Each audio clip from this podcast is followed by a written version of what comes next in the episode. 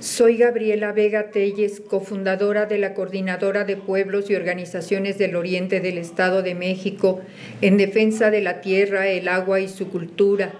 Esfuerzo horizontal, absolutamente no partidista y anticapitalista, miembro del Congreso Nacional Indígena, desde el cual luchamos para contrarrestar los efectos nocivos de la aviación en la cuenca de México, el resto del país y el planeta y en contra de megaproyectos de muerte como el nuevo aeropuerto internacional de la Ciudad de México, la autopista Tuxpan-México y el parque urbano mal llamado ecológico en el lago de Texcoco.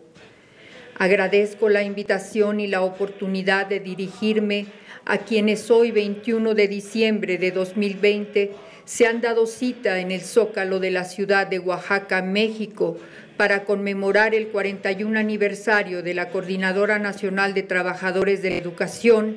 que en su trayectoria de lucha ha hecho frente a casicazgos, malos gobiernos y al sistema, y dentro de la cual las escuelas normales rurales han tenido un lugar preponderante. En palabras de nuestro compañero Heriberto Salas Amac,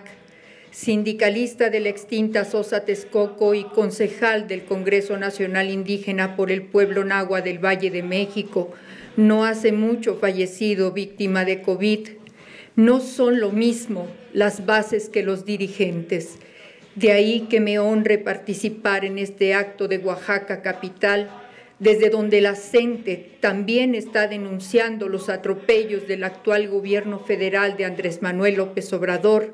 y evidenciando a los dirigentes que traicionando a sus bases prefirieron estar hoy en Palacio Nacional.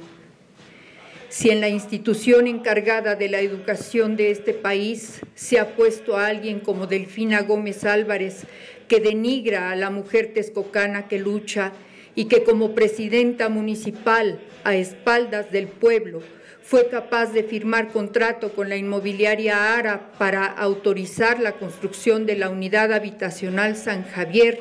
sobre tierras de cultivo del rancho Santiaguito,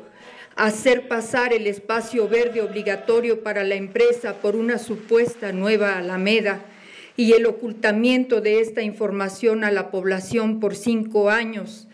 esto nos muestra el nivel de degradación, corrupción y complicidad al que han llegado los gobiernos dentro de un sistema que nos fue impuesto hace más de 500 años.